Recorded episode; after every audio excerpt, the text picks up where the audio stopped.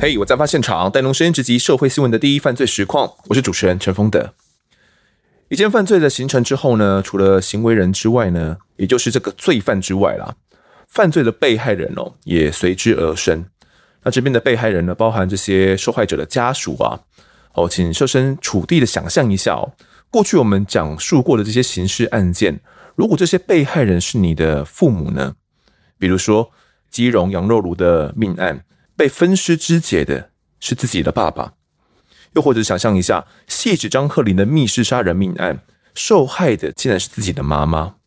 这些悲剧发生在至亲身上，究竟我们该如何自处？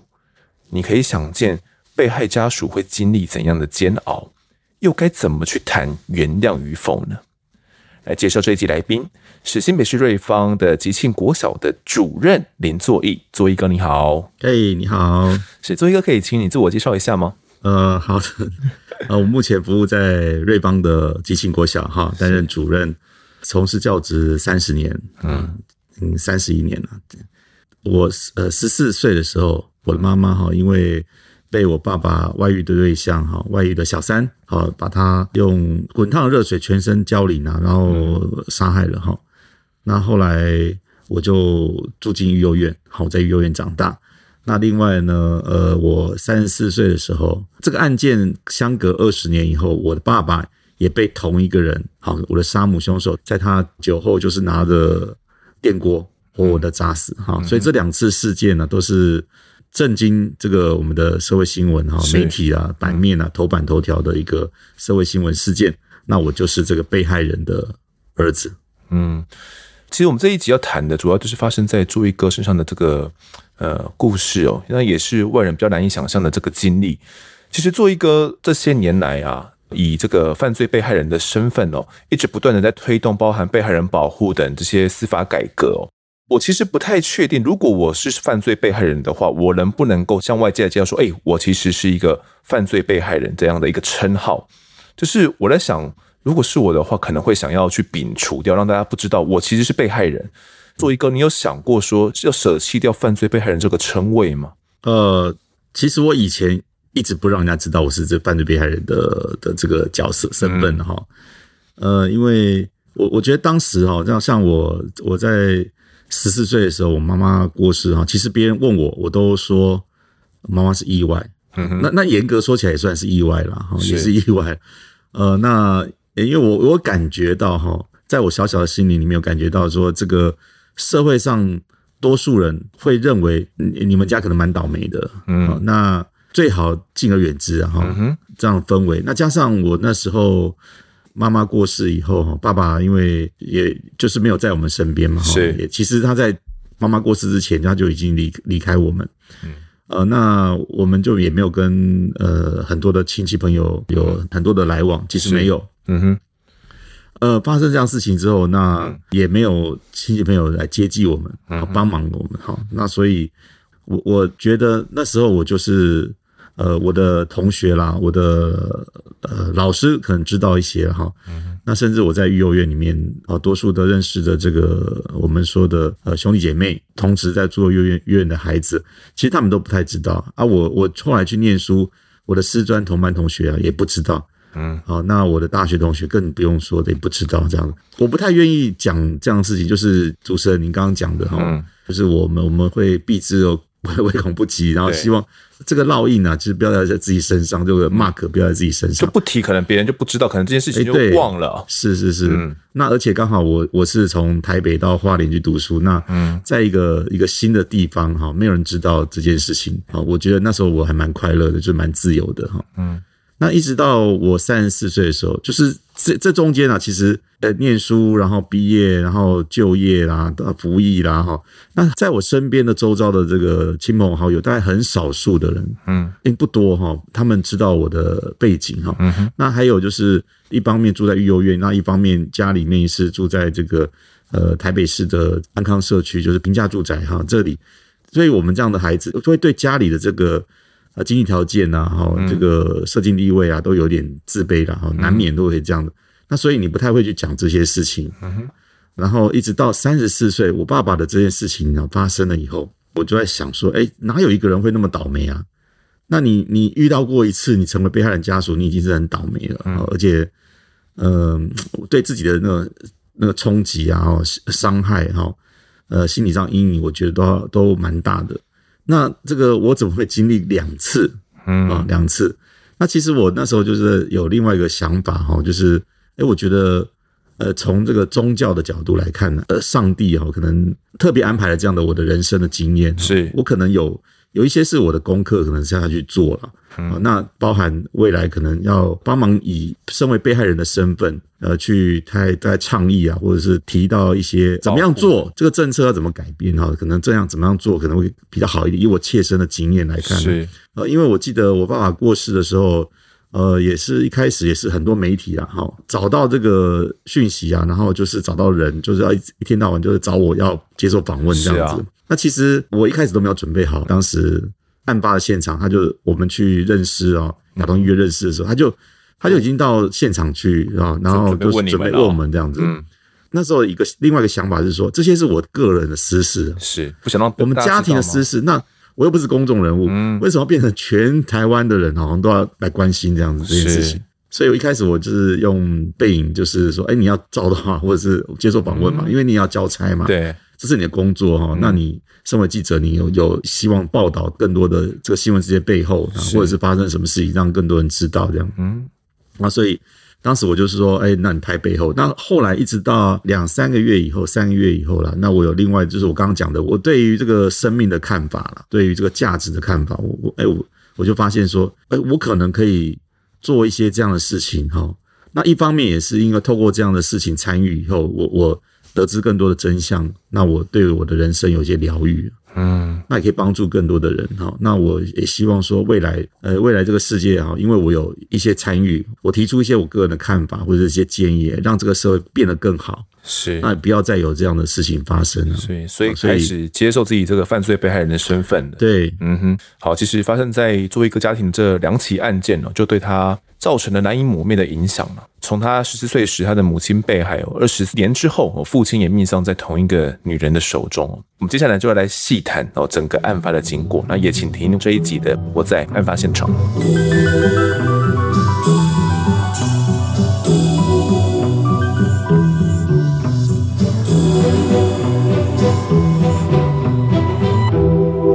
所以，各位先跟我们聊聊你的一些小时候的这些成长经历好了。就是在十四岁之前哦，你家那时候有六个兄弟姐妹，对然后一家总共有八口嘛，八口对，整个家庭的状况是怎么样的？你还记得吗？严格说来，我们家应该算是还蛮幸福的家庭了。那我常跟他说了，那如果爸爸妈妈没有没有感情基础的话，哈，那应该也不会生那么多小孩了。也是也是六个呢 应，该是啊，对啊，那个年代哦，生六个不简单哈。嗯，如果养得起六个小孩，应该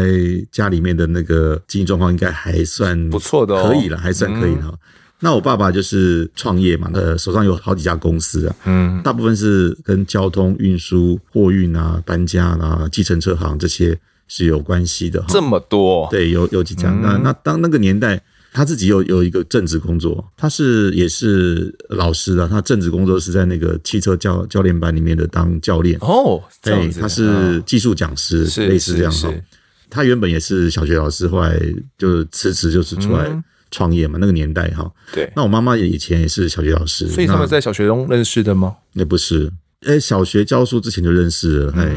那因为他们都是台东嘛，台住在台东，那地方比较小，所以我是听我妈妈说啦，那我外公他们都是有一座山啊，然后开电器行啊，然后做各种租赁的生意啊，那个年代就是办喜酒啊，可以把那个锅碗瓢盆租给人家，嗯，哦，来办喜酒这样，类似这样哈，所以做了还蛮多的生意啊。那他的亲戚也是开在台东开戏院嘛，那就后来就是创业，然后就是从台东啊搬迁啊、台中啊、台北哈。嗯在这个事情，我妈妈还没过世之前啊，我就是我们常说要买什么东西的时候，哎、大概没有什么太多困难呐、啊。嗯哼，好，我们家都会有，该有的东西就会有。是爸爸也是非常多公司嘛，我想收入也是相当不错的、哦。哎、那个年代台湾经济起飞的年代嘛，哈、嗯，那个时候你印象中的爸爸跟您的感情好吗？欸，其实我在那个那个时候，我的偶像哦，不是别人，就是我的爸爸，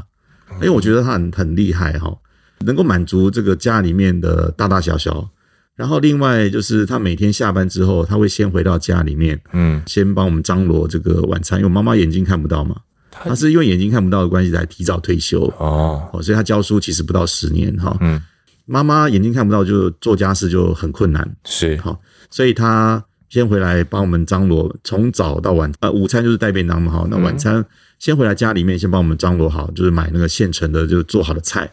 带回来，然后每天大概有要鸡腿就有鸡腿嘛，那什么什么都有嘛，哈，吃完之后他再再做他的生意，就是到处 social，好交际应酬，忙完了以后，他晚上回来大概九点、十点、十点以后、十一点回来，或者有时候更晚，他还要洗我们全家人的衣服啦。你你说爸爸吗？对，爸爸，因为妈妈哇哦妈妈已经看不到，他只能折衣服了。是妈妈是折衣服了嗯啊、那爸爸是负责洗衣服了、那那个小孩子那个年代都说，你赶快去读书啊，你的你的工作就是读书了哈是，他也不会找你做什么太多家事啊。家事就对了，都有爸爸自己负责。对，，我因为我的房间就在那个洗衣机靠近阳台那一间嘛，嗯哈，跟我哥哥。那我我每天晚上，因为我我其实是一个比较敏感的小孩了哈。嗯那我有时候就会看我爸爸这么辛苦，有时候会觉得很难过哈。有时候甚至说啊，我如果再打大一点，我可以帮忙他做很多事情。嗯我也觉得他很伟大，因为为了一个家哈，你看付出好多，哦付出很多，真的嘿付真出的很付出蛮多的。你把爸爸视为这个英雄嘛？对，然后对对对撑起整个家的感觉。嗯，是啊，那妈妈，你说她啊视力不太好，我这边了解到她是有因为视神经的萎缩。对我有压迫到的关系，嗯，是吗？对，哦然后里面有个血块，对，然后面压血迫块到压迫到导导致视神经萎缩，然后视力恶化嘛，然后对让他不得不退休。那他在家里面就变成要照顾你们的所有的孩子们喽，这六个孩子都是由他一个人来照顾。对。他在这段期间的时候，你印象中的妈妈是怎么样去照顾你们的呢？呃，我妈妈相对于我爸爸来讲，我我觉得给我感觉是那种比较严厉啊。嗯，哦、那因为她当过小学老师，她最常讲的一句话就 是说：“哎呀，你们不要在那边，只要一一离开座位，我就知道你想要 干嘛了。”那我以前我的学生，我都知道他们想要干嘛。哎，那那个时候就是对对一个那么小的孩子啊、哦，从小他常讲这句话，就会有点嗯嗯压力有点压 力，哎，有点压力，就是因为他没有办法帮我们煮饭菜哈、。对，所以我我最记得我妈妈两道拿手菜，就是一个就是蒸蛋，然后煮呃煮饭的时候，那个电锅上面就是再加一层，就是可以蒸蛋那样子。那然后另外一道菜就是那个蒸香肠，真啊香肠、哎对，那个那个饭呢上面也是一层，然腊后香肠肠，类似这样，哎对对对，然后那个因为为它它会有油滴下来啊，那你的饭就会很香，然后那那个。就就就是，因为他眼睛不好拿嘛，手哈就菜会这样子哈。就是用电锅料理的，可以简单哎料理对对的对，简啦嗯单料理哈。那他很多时候都是要依靠爸爸，然后带他去哪里哪里，然后另嗯外就是也要靠我最小的妹妹。哦我最小妹妹她小学一年级她读了两次嘛哈，嗯因为她入小学之前，她常常要带妈妈去到处看病。啊直到了你十四岁的那一年哦，也就是大概国中二年级左右，对哦好像开始家庭有一些骤变。那个时候察觉到了一些家庭里面一些不一样的状况，是吗？对，呃，一开始就是爸爸就是不常回家。嗯以前都会回家了哈，那因为我会听到洗衣机的 声音嘛，倒回来哎、是洗洗衣衣机服不啊，声音不没有了，哈嗯，你那是个敏感的小孩子，对，然后他都留钱了哈，留钱你自己去买。嗯你那说不零是用钱吗？就是买晚餐啊什么的哦，那不是像以前一样，那你发现哎、就比较少哈。有时候找爸爸，哎、爸爸就会说你去哪里，那个妹妹知道。他曾经带妹妹去过他跟那个小三同居的一个虽然他们爱的小窝 的类似小窝爱的小窝的地方啊，对对对，类似这样。然后，然后我记得我妹妹回来跟我们讲说：“哎、今天好奇怪哦，嗯那个爸爸叫我有个女生啊，叫阿姨这样子，嗯然后她就很对我很好，然后就给我吃糖果啊，吃什么东西啊，给我钱啊，什么什么，就是给她礼物这样子哈。嗯那一开始没想那么多了，那后来就把整个连在一起哦。”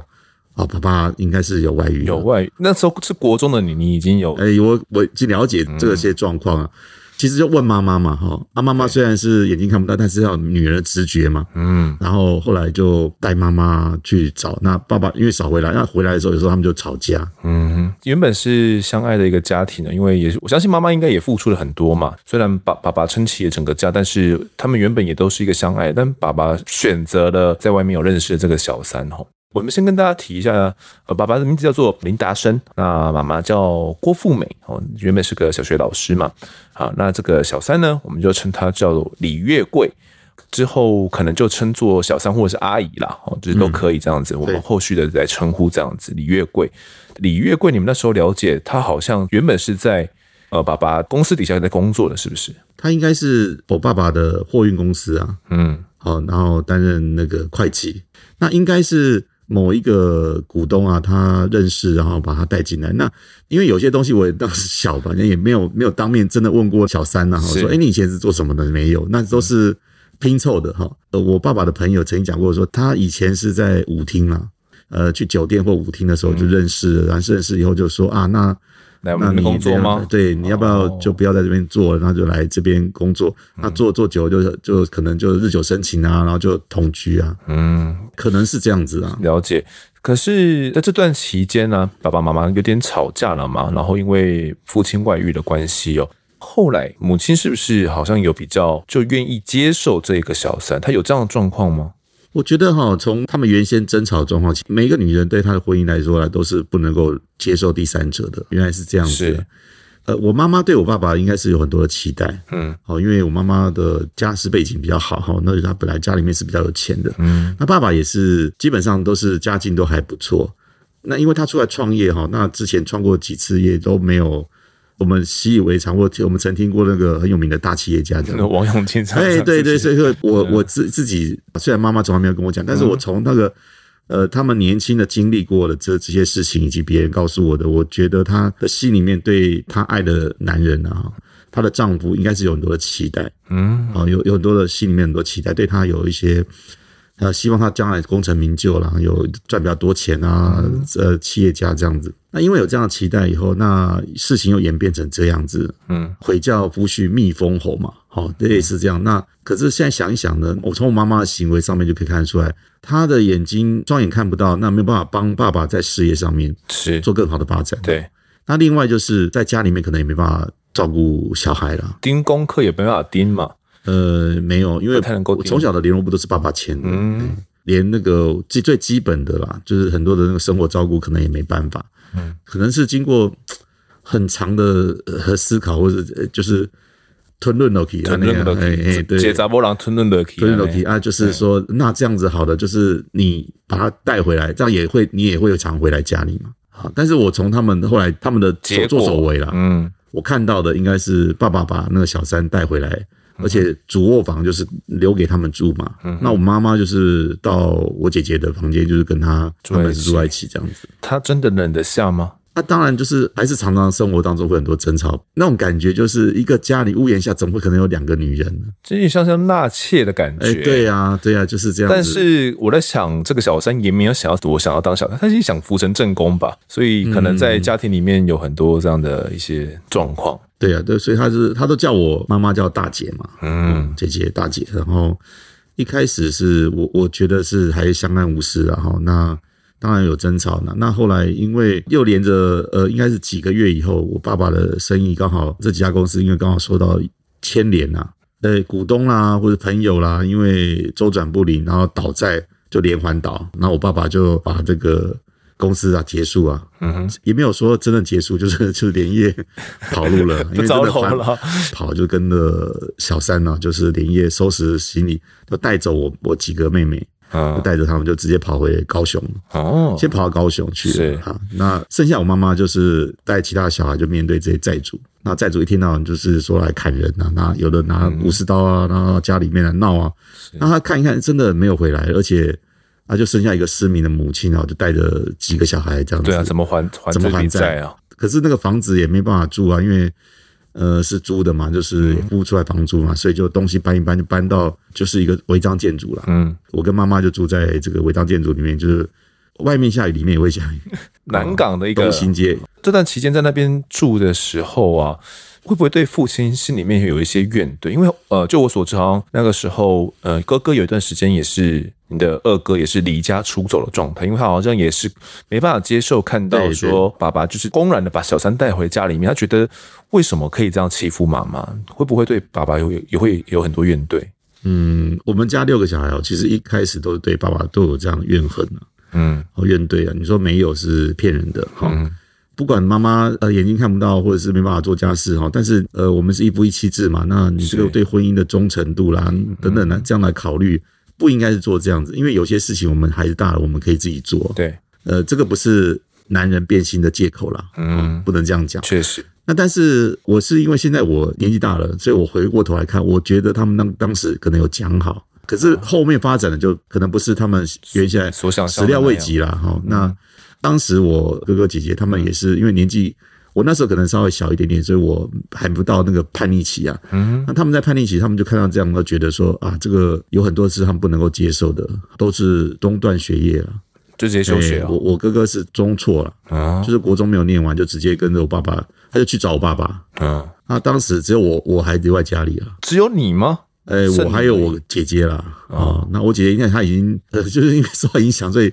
联考也没有考得很好嘛。那、嗯那就是也不想读书啊，那就在半工半读。剩下我还有最小的妹妹啊，三个人对，三个人跟我们着妈妈，还就跟着妈住妈住那在边违章建筑。那其他的小孩就是。有一个就是离家了嘛，就是到迪化街去工作嗯啊；另外两两个个就是被我爸爸带去。哦，那他们回来后来遇到，就跟我讲说，那那个小三啊，那阿姨就常苦读他们嘛，常骂他们啊，常怎么样怎么样怎嗯么样，就是不所以是自己生的小孩子哦，哎、是是是、嗯可能就会那后来哥哥因为也是在外面，连国中都没毕业，然后就被人家欺负，然后就是想说啊，那就不去找爸爸。嗯，包含我在我我自己在国中的时候，呃，也是会想爸爸嘛，对啊、因为爸爸以前对对你很这些小好孩都我很前好、啊，面有提到，他对我们的家庭这个很照顾了，应该是蛮好的爸爸哈。嗯，自己国中呃二年级、三年级的时候，也是因为这样子，就是爸爸不见了嘛，爸爸落跑了，暑假就去跑去找他，去高雄找他。我我我后来我觉得说，这就是呃因为这样的关系了哈。那你可以看得出来，这些孩子都其实还蛮想念爸爸的。嗯，只是因为说啊，就是这样子的，怎么造成的？那 就是因为呃债务关系啊，以及这个婚姻关系啊是等等啊，造成这样。那还呃我们当时就是都分散了。嗯分散，但是大家都没有忘记爸爸的好，大家还是会想念爸爸，对啊，就是尽管有怨怼，但是这是这个爱跟恨又是交织在一起的了是是是是。是好，那后续您住在这个违章建筑，哦，后面好像又被安置到了木栅的安康平价住宅的社区。对对对，对，在那边的时候有感觉到是非常困顿的一段时期，是不是？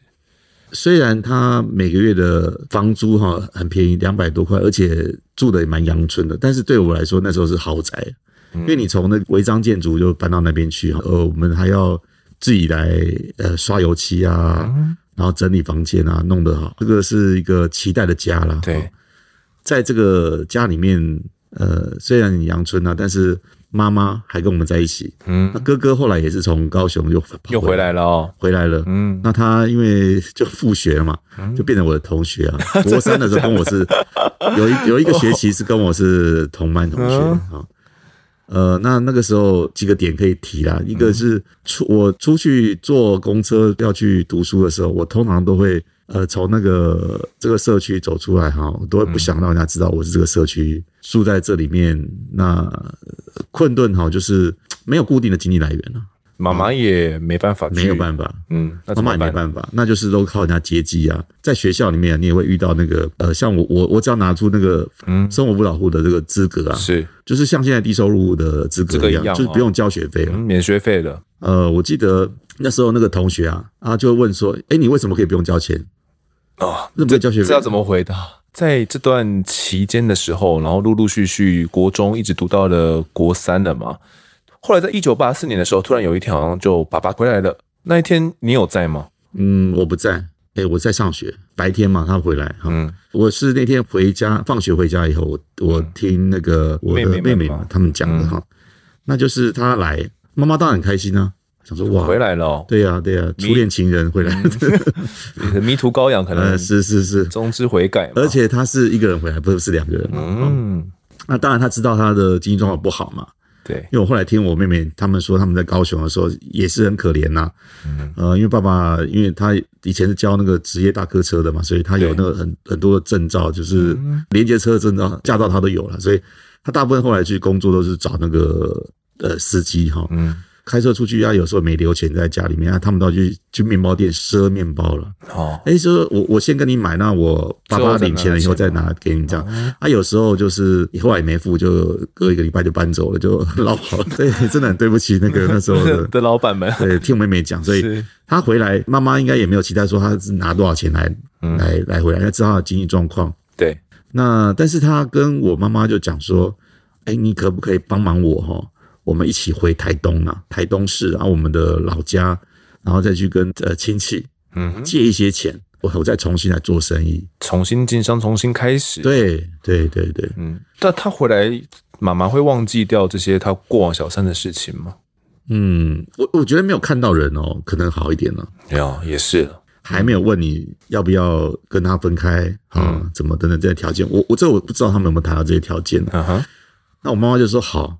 她想一想之后好帮忙他。我但我也从这边可以推断，我刚刚讲的就是我妈妈应该对这个男人的期望是很深的，他觉得他还可以，还可以重新，了重那也是新东山再孩起啊子嘛爸爸。嘛。对啊，好，那应该还可以做得起来哈。嗯那回去那个年代，应该借个十呃一二十万，应该够了也算蛮大的哈。嗯呃，应该可以借得到了哈。是那他就他就载他，我爸都开车嘛，就载他又从台北到台东。嗯，啊，那时候他们已经在台东是也是租房子，然后两个妹妹啊读了那个台东的学校，嗯所以他可能自己一个人开来回来台北。我那个阿姨就是照顾他们嘛，因为哦她回来，因为那个年代那个台北到台东还蛮远的，是是是，要开蛮久的方便嘛，嗯她可能就回来一两天啊，那孩子就在家里面啊，那有一个女生在照顾这两个小孩，那她就把妈妈带回去了。妈妈再回去台东了，对，台东，嗯他、就跟他们住在一起嘛。你不是一到马上就借钱嘛，啊一定要再约嘛。哦是那就是生活在一起啊。过几天之后，好像爸爸去上班嘛。嗯，好，因为我爸爸其实他都是那边有先找到工作嘛，对，他好像在那个军人之友社工作哈。那剩下妈妈在这个家里面，嗯好，那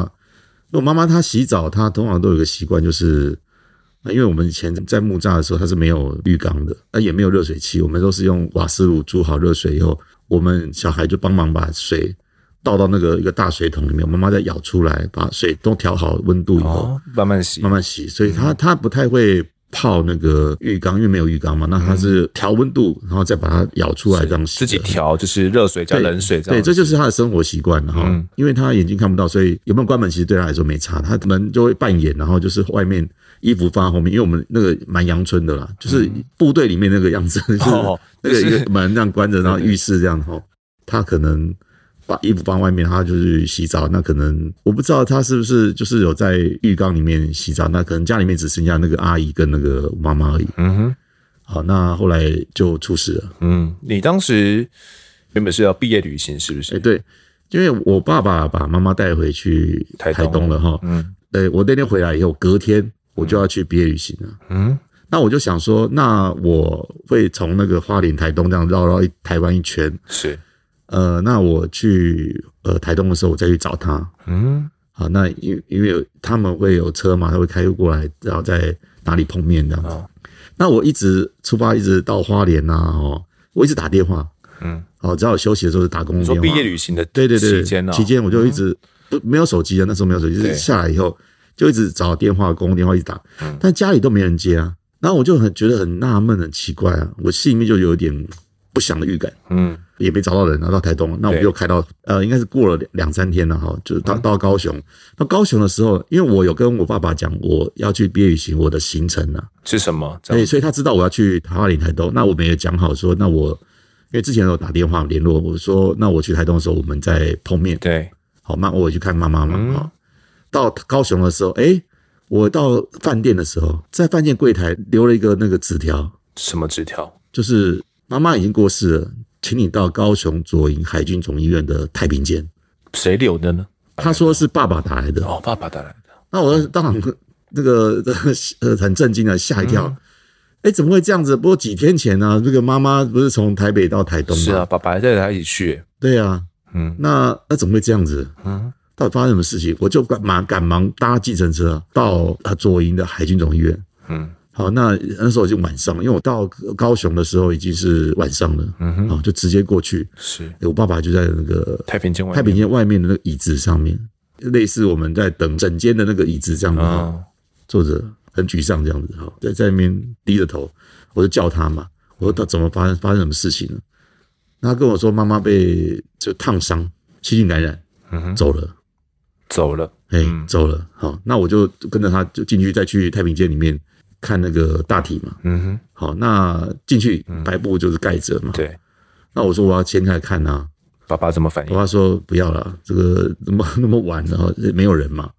哦，没有人啊啊，那个很孤单的、就是太平间整个就是一具尸体放在那边，但总要见最后一面吧，爸爸不让你看对他说明天再看啊，等他们来啊，一起来。哦。其他的兄弟姐妹所以还，以前没在台北，我爸爸跟我讲的时候，其实我蛮纳闷的，因为我妈妈，我妈妈以前被烫伤过，以前有因哎，为洗澡机不小心烫在在伤过吗？，对，因为我我说我更小的时候，嗯我妈妈在应该是不是洗澡，那是她抬一个什么东西啊，里面是热水，不小心也是打翻了，那就烫到没有全身，就是说这个呃腹胸部前腹部的地腹方部哦，地方这样，嘿，那也是呃烫起来有水泡。嗯，好，那时候就用那个很多膏药把它涂起来，那也是躺在我们家里面的这个床上面也休段时养了一间阵子哦休养一阵子，嘿，嗯这个我有印象，所以我就不认为说怎么烫伤那么严重这样子，会烫到死，细菌感染死，对没没办法想象。我很难想象啊，嗯哈，所以我就坚持，我就是在太平间，我就等着。当我爸爸说啊买了，他说你卖垮了啊，他怕你说你那么小，嗯太大的对，啊震那撼么嗯晚上哦对不对？太多震撼真的啊。然后我说好，那我就是只有隔着那个白布嘛，就看着我妈妈的遗体，然后就是掉眼泪了。嗯，就说妈妈啊怎么安安那也安呢？一直说，嗯我只是说怎么会这样？怎么？啊，爸一直说他没有讲是谁是谁让他烫伤的？没有他只说全他部都没烫讲，伤嗯他的，只说烫伤而已。那我就奇怪，怎么会？那你自己烫到自己，以前我们的经验是没有不会那么严重啊。嗯，那隔天来了，呃，哥哥姐姐妹妹他们全部来了，哈，我们就是大概百步嘛，嗯，早早上有人上班了。那我们看，我看到妈妈的那个身体其实是看不到，就是我就看到脸啊，那上半嗯身，那有一些疤痕，烫伤的那个抹药的疤痕，嗯，那个没有没有全身打开了，是哦因为那那个时候刚走嘛，呃，我去的那个晚上，我是第一个看到我们小孩里面，我是第一个看到遗体的了。对，那再来就是隔天全部都来以后，我们就把遗体送到冷冷藏室。嗯，呃，然后接下来我们那时候没有还没有想到那么多啊，呃，然后就回来台北了。爸爸也没有跟你们多说什么。那后来的一些东西都是因为我的阿姨啊，他们也知道了嘛，嗯，啊、她知道了，然后就开始去问，因为她一开始烫伤的时候是到台东的省立台东医院，嗯哼，好、那后来因为太严重了，就再转转送院到转送到那个海军总医院。那个年代只有那边有烧烫伤的病房。嗯，那他就是问那个医生、主治医师，还有那个护理长啦、爸爸问吗不是，不是，是呃，我的阿姨。哦，哦，那他他就觉得有蹊跷哦，有蹊跷，怪怪的。然后我妈妈在医院里面遇到每个人都跟他们说，是那个李月桂用那个热水哈、哦，滚烫热水修醉了，嘿，搞蓝了。给他淋下去这样子，淋啊到全身。对，我伫家讲吼，买啦买啦买啦买安尼啦，嗯你互我去穿衫啦，嗯，带我去便衣啊，狗药啊，类似这样子，那可能全身很痛嘛你。说他有跟比如说医医护护人人员有这跟他样子讲，，哎，因为那个时候就是上新闻嘛，嗯，意外事件嘛，就是说哎有烫伤的女子啊，因为记者我就会听到消息嗯嘛，就会来问，然后那哦我妈妈在台东呃有很多的同学嘛，嗯，哦一样在台的当老老师嘛，是是好，那就有他的同学当老师也来看他，嗯他也跟他讲，他后来就是这个判判决书里面的证人，哦好，，这些医生啊、护士都是证人，嗯好，那也从他们的这个讲的东西啊，在法院的调查过程当中，我才发现说，哎、从头到尾让零哦，是嗯才会是好均匀的烫伤。好，那你跟坡不一样啊，坡可能就是胸前或什么这哎、样就子是而已。某个，但我妈妈部分而是已嗯均匀的，她我有看过她的遗体啊，那个后来烫伤的痕迹啊，我看到是均是真的均匀的，然后那个判决书上面也是很均匀的，是那当时我还小，我就没有这个，概念哦，这个都是后来才看的那个判判决书。那当时也没有想到那么多。那爸爸就是讲这样子啊，然后我的阿姨啊，听到这些东西之后，就到地检署去按你的身高。阿姨帮你们，他他有告诉你们这个事实吗？有啊有啊，因为他回来台北了，我们回来台北嘛，先妈妈已经冰在冰在那边了嘛。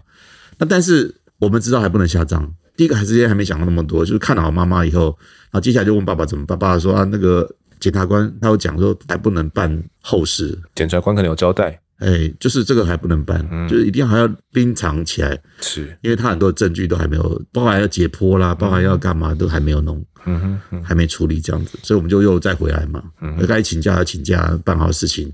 妈妈就一直在放在高雄啊，接下来就是在台东的，回到台东开始诉讼了。是呃，因为我们都还没未成年啊，嗯好，那我的那个阿姨就去按铃申告，然后我姐姐就是作为证人，在法庭上面检察官面前，我们讲就是妈妈的生活习惯，她有来问我们，然后，嗯，再来就是我姐姐是年纪最大的，她就在法庭上面，法官就问她，嗯她当证人也要去问指控了也要那去个指控他对这样阿姨杀害了自己母亲的部分。对，啊那个时候主要都是我姐姐和阿姨，嗯，年纪比较大，那时候姐姐应该所也以成年了吗？她大我两岁哈，所以我那也还没。十七岁，嗯对所以我爸爸对她就是。不我太觉能得那个了解哦情嘛都很矛矛盾啊，因为你看自己的女儿在法庭上面指指证她的诶就是情妇嗯作证人啊，那本来当然也会有想到说，是不是爸爸跟那个小三合谋啊？哦，哦，当你然们有想过这件事情吗？，有啊，有想过啊。那当然，所有的证据都不是啊、嗯嗯嗯，哦当天爸爸也不在啊，爸爸也没有讲这，哦我相信也不会他去上班了了哈、嘛对，嗯那是后来呃，又过了更多年哦，这个小三啊，呃，这阿姨她就被抓起来就关了嘛哈、嗯哦那我也问过我爸爸说，嗯，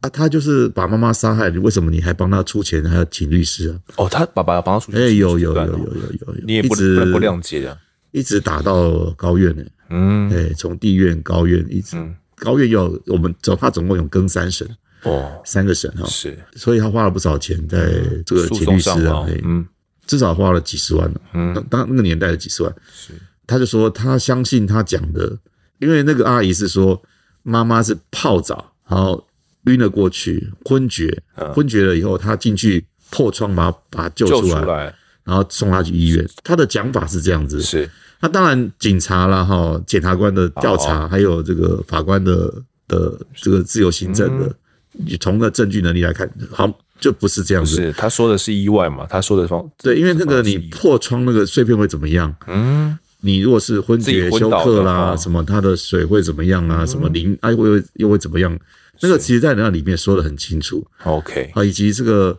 这个阿姨是说她出去外面，然后还有遇到有个证人，有一个也是附近的邻居说，哎，遇到他还问他说，哎，你先生呢在哪里？这样，那个检察官就说，那他是回来还是出去？嗯，那个遇到的那个状况是不一样的。哦，出去的话，就表示你已经做完了这件事情。是啊，你案子已经做完了，你才出去嘛？才出嗯对对去干嘛干嘛？可能要干嘛？啊，有个还有一个是回来，回来那个人是要去找家里面找我爸爸不在，他他走出来，然后你刚好刚遇刚到回来哦，你那你已经离开了嗯啊，这个证人离开，那你才回到家里面去作案，嗯啊也是有可能的。是，所以这强化了这一部分的可能法官的新政，对对，了解对。哦，我读一段当时的新闻哦，一九八四年哦，十二月十六号的中午十一点多，两眼视力萎缩的妇人郭富美哦，在台东市的人妻街住处浴室内被热水给烫伤，后来。经过李月桂送往台东医院之后，转往海军总医院，然后在二十一日哦的下午死亡。对死因为这个重度烫伤和败血症并发这个肾衰竭。后来经过呃整个地院审理终结，我觉得是呃李月桂因为借钱被拒绝了，然后然后来挟院逞凶哦，然后被依照伤害致死罪哦判处有期徒刑有七年六个月。好，那那个时候根据调查啦，那法官最后认定的结果是呢，李月桂将郭富美接到台东之后，趁她入狱的机会呢，以滚烫的热水哦浇淋这个郭富美全身，导致她全身有百分之八十五到九十 percent 的这个重度烫伤。最后面法官没有采信李月桂这些辩词的理由，没有说她是什么意外啦，然后她自己破窗嗯啦，然后她是原本是昏厥啦，对原因是对因为。妈妈她原本平常的洗澡习惯就是用浇淋为主，我们刚刚前面有提到嘛，对对她会对自己，就我刚刚讲对的对，对她会自己浇淋哦哈。他没有没有泡澡的习对，惯，没有泡澡的习惯。如果是照他讲的用泡澡的话，然后突然昏厥导致他自己烫伤的话，才会有这样的结果嘛对。但他没有这样的习惯哦，所以法官不采信。第二个理由是浴缸的水，后来经过判断，它只有水深只有二十五公分而已。就算是呢，呃，母亲她因为癫痫症发作昏倒在这个浴缸里面，头部以下也不会有百分之八十五到九十 percent 的严重烫伤啦，部分不太合理。这么浅的水要导致你全身就是有八十五到九十 percent 的严重烫伤，这不太合理啦。最后面就指出说是因为李月桂呃一时气愤了，然后才犯案哦。但考量到他事后呢有把死者给送医急救，因此处他有期徒刑七年六个月。这个判决最后面出来的时候，或者是在这个判决的审判的这个期间，你对这个阿姨是抱怀抱着一个怎样的期望？会觉得非常愤恨吗？会希望说她用生命来偿还吗？我觉得要分好几个阶段啊、第一个阶段其实我们没有想到那么多，嗯就是爸爸讲的是说他是意外，嗯哼，哦，就是这样走了这样。对，那再来就是呃，我阿姨嗯讲的这些很很多很诡异的事现象哈、这些开始就想到了。对，好，想到了之后呢，诶，那你对这个我们国内的这个法律制度其实也不懂了，嗯，好，才十五岁嘛，好，十对四啊岁、十五岁、十四岁，所以他会被判几年，我不知道，没有概念哦没有概念，嗯。但是我我心里面那时候是想说，我们应该是新的国家了，嗯，这司法制度，是其实我们常常我们受到教育就是说啊，那个天理昭昭哦，报应不爽哦，嗯那反正该怎么样就就会怎么样嘛，国家就会怎么样嘛。那你你对于怎么运作其实没有概念啊哦嗯没有概念，哎，没有概念国中生啊，对。那后来有很多的事情，那我们没有我没有参与，其实我也不是很清楚，就是包含那个起诉书啦，哈，嗯包含判决书。我都没有看过，我是后来我到年纪大的时候，慢慢慢慢去回回过头来把它收集起来，是才对这个事情哦始末比较了解哈。嗯当时判几年，其实我也不是很清楚，一开始不认为是杀人的事件是嗯嘛哈。那所以一开始是意外，然后有人按铃申告之后，他才开始调查，最后的判决是按照是你讲的这样。那可是这个是已经更三审判决之后才是这样子。嗯，那前面从地院、地院啊，还有这个哦高院高院然后到最高院驳回来，这样我会来跟一审、跟二审、跟三嗯审才确定这样的。那中间很多年，那我那时候都已经在师专已经念到几年级了。我还记得我爸爸常常会，因为高分院花在花莲嘛，是东部的高分还是院在花要莲，去他那还边吗？对他去那边去看他，因为他一直应该是说有有一段时间他应该是在羁押当中被羁押当中李对月桂嘛，对，不被羁押在羁押当中哈。我爸爸就是去呃出庭嘛，嗯，哦，那我也是去看他，嗯，他那时候已经比较没有钱啊，就是还骑摩托车从台东西到花莲嘛。哦，我在花莲读书，他就来看我这样，来看我我们这样子。嗯，我有印象是这样的。嗯啊、那所以前面的还不是很 还进入状况，不很了解的时候状况。那后来到发现说这是一个杀人，杀人事件，嗯那时候我就想说，哎、那这个国家应该给我们交代吧？嗯，好，对那这个法院应该会给我们交代嘛？该怎么判就怎么判嘛？对哈啊，那当然，如果说是该判死刑，该怎么该偿样负命的责，那就就就是这样判啊。嗯，好，那当然，因为他拖了很久，就真的到定验啊，就很久了哈是。到我一直在一直一读到三年级以后才定案，那所以后来我才知道，我爸爸好像也没有认真的、很真的告诉我，嗯，我只知道他判了几年而已，没有到那个。当然那时候很不能接受。那你想想看，我妈妈一个好好的生命这样不见了，嗯，那当然想说，哎，你应该这这个为什么没有判没有判死刑？嗯，应该要判死刑才对啊。杀人偿命，对啊，杀人偿命啊！嗯那可是我后来念法律，我才比较懂了哈。就是说，你原来你是蓄意的预谋，你就是要杀人的话，你的嗯对罪是最重的。嗯那你原先你只是给他教训，嗯，好，那后来变成因为这样的伤害致死，以我变成本来就不会那么重了嗯哦，啊。加上他还有送医的这个过程，对呀、对呀，可这能嗯个也是后来我才懂，但是。呃，那个到时候一一一开始知道这些东西的时候，都是不能接受了。嗯，很气愤了。好，我记得高分院第一、第一次的时候，他是被判无罪哦，嗯他是被释放回来的，哦他有被判过无无罪释是放，当庭释放。对，那我记得有一次我自专二年级的时候，寒假的时候我还去过台东，好跟我哥哥啊，然后我们在台东的时候啊，看到他跟我爸爸住在一起啊，嗯，那一开始没怎样，我们后来隔天啊，隔隔隔几天，他一看到就就想到妈妈就很不爽啊，嗯，然后我。想我打他嘛，对，想打他，啊 是我、嗯是我爸爸把我们两个分开，我们两个本来要揍他嘛，嗯哦，那就把我们架开，然后分开，然后跟我们说，嗯他就跟我们讲说，哎这是一个意外事件，嗯，然后就是我妈妈是晕过去，然后他就是把他破相窗这信样子，他，他相信他还是到时候都还相信他，对对，嗯，那姐姐哥哥们都还是也跟你一样抱怀抱着这样的一个情绪，是当当时全家六个应该是都是一样的心情啊，哈，嗯时间过了久一点了以后，然后你你开始就想到说，爸爸以后年纪大了。也要有人照顾，要人，照顾。嗯嗯、那如果说他还是这样选择要跟他在一起的话，我们可以选择我们不要在一起就好了。不要跟这个阿姨在一起就好啊对了，，那那那个爸爸跟阿姨住在一起，嗯，那我们已经大了嘛，哈、这这啊个因为那时候我们都已经住在，哎我们那时候都已经住在幼儿园了、嗯在在住校读书嘛。是，那我后来回台北教书，然后后来就是最小妹妹就跟我住在一起嘛，嗯哦我照顾她这样子，类似这样。了解。嗯当第一时间遇到这样的事情的时候，那时候你正值国三嘛，然后对，国，三国三，对，那会想要怎么样去舒缓，或者是逃避也好，到底怎么去处理这个情绪？你当时是怎么去面对的？会想要专注在其他事情上吗？我我当时哈嗯，也差一点跟我哥哥一样，就是说就是受到这样的情绪波及，就是不想念书了这样子。嗯，不过我那时候因为已经住在平价住宅，心里面当然很自卑啊，就是不喜欢让人家知道我穷哦穷啦。哈、那加上那个真的是家徒四壁啦，嗯，哦，那也没什么隔间呐、啊，呃，那地板也不 也就就是就破破的，就是旧旧嗯的哈、这样类似。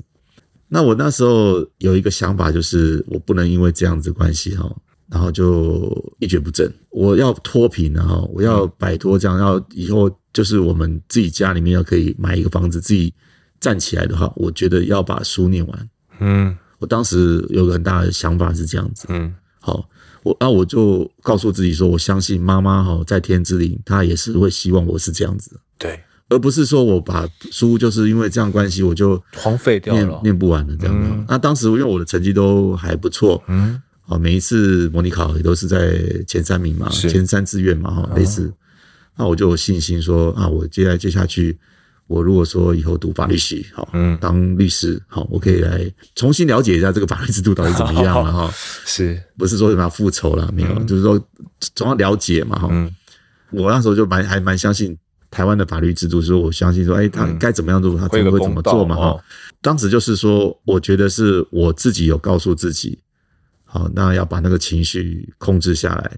嗯悲伤要控制过来。虽然我那时候也是常常，我的老师那时候常告诉我说，常讲我了，他说我是三天打鱼两天晒网，读三天，那两天就不读了，是呃，不是三天来学校，连我两天都不来， 哦，是直接不来啊？因为我都在家里读书嘛。哦，嗯都在家里读书啊，然后就去图书馆念书啊。啊、那一方面是去你，你因为同学会就会问东问西他嘛，们也知，道嘛，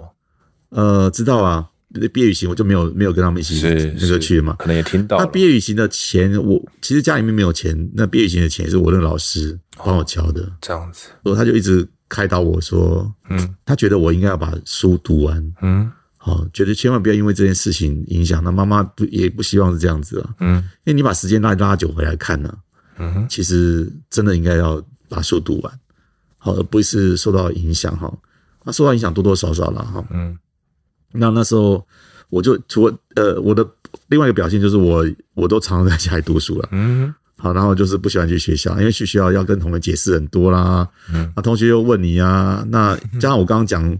呃，有些同学就会问，就很很白目啊，然后就是很没人性啊，然后就问你说，哎、点你妈怎么我怎么走私的、啊？他，嗯啊、那因为他知道嘛，他就是他就故意要问啊，然后就不然就说，哎、你怎么不交？你怎么要交学费啦、啊那、你怎么没有钱交？嗯哦，啊，我就拿出证件，还说你不用交哦啊，不用交，你还穿那个那么好的鞋，Converse 子哦，哦，对啊。后来我去高中的时候，去我也都是拿那个学产奖学金啊。嗯那人家我同学也是啊，师专同学也是会说，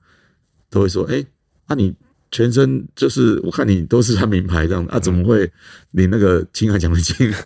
那、其实我就只有那一套嘛，哈、类似这样的意思。而且出去总怕怕人家看不起嘛，总是要会自准备好卑嘛看一点的，那所以我就不太喜欢去学校，啊，我都在家里念书。那最后那个联考考完了，呃，就没有没有上我心目中的第一志愿嘛。然后老师就说他不建议我去读师专呐、嗯啊，他就说那你还我下一年度还是要带三年级嘛，那你回来再读我一们班年嘛上你就随班读书，嗯不用交学费，就是跟我们一起拼联考，嗯就是跟我们一起读书嘛，哈。嗯那我说我后来想想，我还是要把书念完，我但是我不想再花一年的时间。还有一个就是，你即使是读了高中，你还要很多补习费，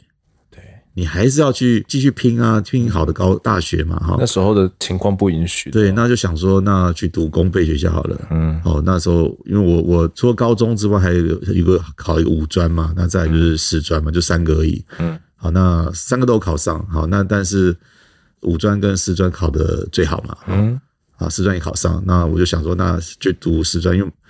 跟妈妈一样当老师。那当时还没有想到帮助孩子这件事情，没有嗯嗯，啊。当时是想说啊，那公费，那又免可以费的，哦，诶、将来有个好出路，将来是一个有工作，嗯那另外一个就是在学期间不用钱，嗯公费有出路。那另外，你将来还可以再继续进修。嗯哦，你要怎么样读，那是你你你你能读，或者你愿意读，嗯你有办法你就继续读书这样子，哦是类似这样，不用求人啊。嗯啊，不用说你还要去打工啊，看人家脸色啊，哈，嗯，等等这样子。是。那后来在这段就学期间，到考上高中，然后开始读师专嘛，师专师专的对这专段科嘿对这段期间，你好像也就开始跟弟弟妹妹们，还有跟哥哥姐姐们讨论说，大家要一起到幼儿园育幼院对对去，对是吗？这段期间是怎么讨论的？应应该是说妈妈过世哈，妈妈嗯过世，因为爸爸也没有在我们身边嘛，因为他早就落跑了嘛，对对对然，后哦在高雄、台东嘛，哈、那他就也不会回来哈，嗯，日子总要过下去，嗯好，那我们就是先把三个妹妹先送到天母的圣道童家是了，呃、这样下去不是办法，会活不下去了，嗯哦，那再来就是，要么就是可能就要分把孩子，就是妹妹都要分送给别人了。哦，那个年代有一个很有名的“星星知我心” 啊，的哦对对对的戏剧啊，我懂我懂，有点像哈，嗯就要出养，就是要给人家收养了哈。是要靠的是什么？就是我们现在先把联考考好，然后嗯有读呃有可以读书，那将来就比较有好的成就了哈。哦当时因为以前那个年代都是要读书了哈，嗯是靠读书，所以就是先把三个妹妹商量好以后，就是我们呃，然后也去看了一下他们的环境，嗯啊、那回来跟妹妹讨论，他们就说好，他们先去嗯去好，那我们就在家里面，那我我我姐姐就是攻读嘛，一天五百块嗯啊，呃，就是养养三个人了。养三个妹妹嘛，呃，没有大的大的妹妹已经在育幼园，哦，你们三个人，哎他要三个养人他要养你们，对对，像我们，哇，那因为她也是休学嘛，嗯先休学，然后就是等我们考完联考，啊考完了之后就是刚刚讲过的，就是大概想了一下以以后的应该怎么安排了，嗯然后选择师专以后，那我们就读了读了呃一年级以后，就是一年级的寒假，嗯，寒假二月多的时候就把自己没办 法，三个还是没办法，因为。是呃，还是把自己送进太辛去苦。那一一方面也是那个幼院就说啊，其实，嗯嗯，你们三个在外面也很辛苦啦，那不然就是一起来，是，然后在在院里面，好幼院里面，那就团聚了。那我印象中很深刻啦，就是我还没有进去幼院之前哈的半年，我在读联考的时候呢，妹妹妹们她们都在幼院，那我们就是礼拜天嗯好会坐从木栅好开公车坐到公馆。嗯再从公馆坐六零六公车，现在还有公馆坐六零六坐到呃天母东路六至二号市闹育幼院的门口，刚好有一个站牌下车，它叫天母感恩堂、嗯哼，三玉里，都是同一个站牌。下车之后就进去看他们，看了看他们，然后就陪他们啊，中早啊，带他们去吃吃中午午餐啊，或者在这个育幼院里面就是做一些活动啊，然后玩玩游戏啊，然后呃上教会啊，类似这样哈。然后到下午哦，再回去的时候，沿路从那个天母坐公车坐到公馆，沿路都在哭啊，为什么？就想到悲惨啊，悲惨世界啊，想到妹妹又跟她分离了。哦嗯那那就想到说这些发生的，妈妈走了啊，你看爸爸也不在身边啊，嗯，然后呢，妈妈那个时候还没有入土啊，还在高雄市立殡仪排馆，兵者，还冰着、啊，因为以前的科技技术，我妈妈好至少冰了七年嘛，哦，好，然后一直这样冰着，然后就想到这些啊，想到你的未来啊，你你的人生的未来在哪里？你想到都是灰暗的，然后沿路又跟他分开了，然后又分离，然后就是沿路三个三个个一一起个哭啊大孩子，三个都是在车上一直哭啊，一直哭哭哭哭回来。也没办法，也也是不舍得这样的一个情绪对吧。呃，其实后来啊，这个阿姨李月桂哦有不服判决了，然后再上诉，然后后来对也对呃遇到了蒋经国总统逝世，然后颁布这个减刑条例，有时刑期又减少了一半，哦，变成三点九个月。对，哦，然后到了一九九一年呢，又有一次减刑哦，刑期直接被缩短到一年十个月，就等于是几乎应该就直接直接出来了啦，对啊，对因为对只对只关了一下子对对而已。他也就又回到了这个爸爸身边嘛，那时候有了解，应该是他都有去看他了，因为那时候我跟我我们我爸爸其实没有住在一起，因为虽然现在讲起来很轻松啊，说会、呃 说原谅他，但我觉得那那个讲原谅都是在嘴边上的，嗯心里面放不下，心里面放不不下。在那个时候啊，哦从那个这个国三开始到我师专的时候念书，我对我爸爸都是，就是那个情绪是很复杂的，嗯啊很复杂。然后一方面从小又是他是我最崇拜的偶像，是啊，但是他又是严格说起来，我妈妈的死是因为他，嗯，因为他有这个外遇小三嘛，对然后才导致后面的结果，然后想要借钱啊等等。才对的，这所以严格的说起来，嗯哼，他脱不了关系啊。对，好，虽然他不是真的共谋，好这这或怎么样，但是那个事件的发生的起源点是他，嗯、所以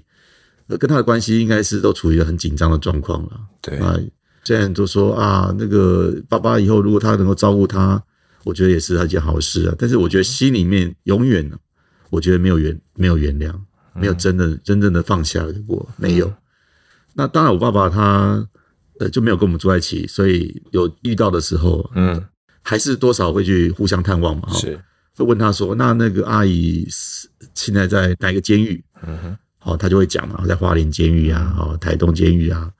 然后他就会说他有去看他啦。那当然我们就没有问太多。那后来细是节了嗯他有说他期满啊，刑刑期期满就出狱了，他就有他就有跟我们讲说他会去再跟他在一起这样子。那那时候我们也没也没说什么，我记得了没有说什么。哦也没有选，那时候我姐姐已经出国了，嗯他已经不在台湾嘛，哦，哥，我和我哥哥就是呃，七十九年我们从师专毕业嘛，哈、嗯那八十年八十年我们其实都在当兵，嗯哼好，那所以其实我们也严格说起来，爸爸怎么样，我们能奈他何？嗯，那再来就是呃，爸爸要跟谁住在一起，我们也一方面他不是跟我们住在一起啊，嗯，没有跟我们住在一起，因为我们都把散散在散是是 ，都把有四散了，哦四，散了、对啊，对啊，严格说起来，嗯，所以我们没有任何的呃对这件事情没有任何的表示什么意见啊。当时呃，做一个不知道有没有注意到一则新闻哦，也就是这个母亲被杀害后的四年，就是一一九八八年哦，有一则新闻是呃，讲述一名女子在火车上把自己的孩子给丢下车。我不知道当你当时有没有注意到这一则新闻？有啊有啊有啊，有有是是你自己发现，还是家家人们一起呃探讨到的？不是我自己发现，因为他这个是在台东的《更生日报》的地方新闻嘛哈，嗯不是那个全国新闻哈。嗯，呃，是后来好像是我阿姨还是谁告诉我我们这件事情，要把这个日报新闻啊给我们看这样子。嗯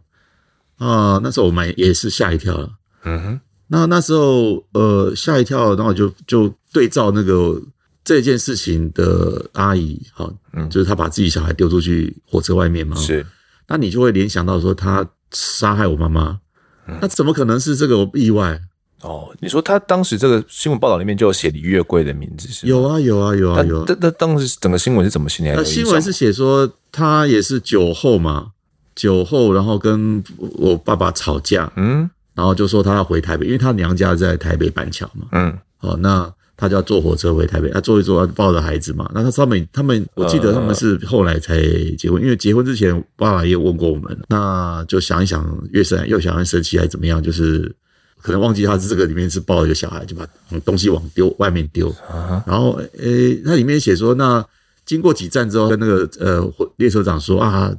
就讲了这件事情，赶快赶快下车，在那个下一站下车，然后就回过头来，警察就陪他去找是找到这个孩子这样。嗯，因为他当时好像就是李月桂就有气说，呃，爸爸一直不愿意娶她，给她名分啦，所以他他的说法是这样子，所以他他心里面比较比较气这样子，然后才带在一九八八年哦，也就是这个母亲被杀害的四年后，那十二月十六号，他带着他一岁大的儿子哦，他跟你爸爸一起生下这个儿子，对对，搭乘这个莒光号，然后把儿子丢出去，哦就为了一时气氛啊。啊，嗯这个后来也造成了这个孩子有点脑伤，哦，有点对脑伤。对对那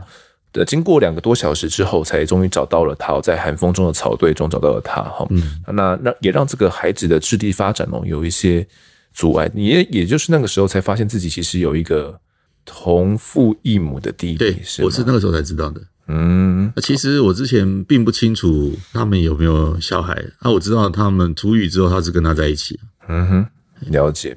好，其实这个孩子哦，就是呃，做一个同父异母的弟弟嘛，那也在多年之后，做一个也接到了一通电话。那电话中的警官呢，告诉他说，爸爸已经过世了，而这个案发的目击者呢，就是这位素未谋面的弟弟哦。这通电话呢，不传递的不只是噩耗，哦他其实也把呃，做一个这些原本经过多年啊，内心慢慢结痂的这个伤口，原本已经淡忘掉可能母亲被杀害的这些事情哦，就再次把它给撕裂了，让他不得不正视他自己这些年来一直想要隐藏的这个犯罪被害人的身份哦。好那详细怎么样，我们就下期再谈哦。那这期的我在案发现场就谈到这边，也谢谢作一哥的分享。好，谢谢各位听众，谢谢主持人。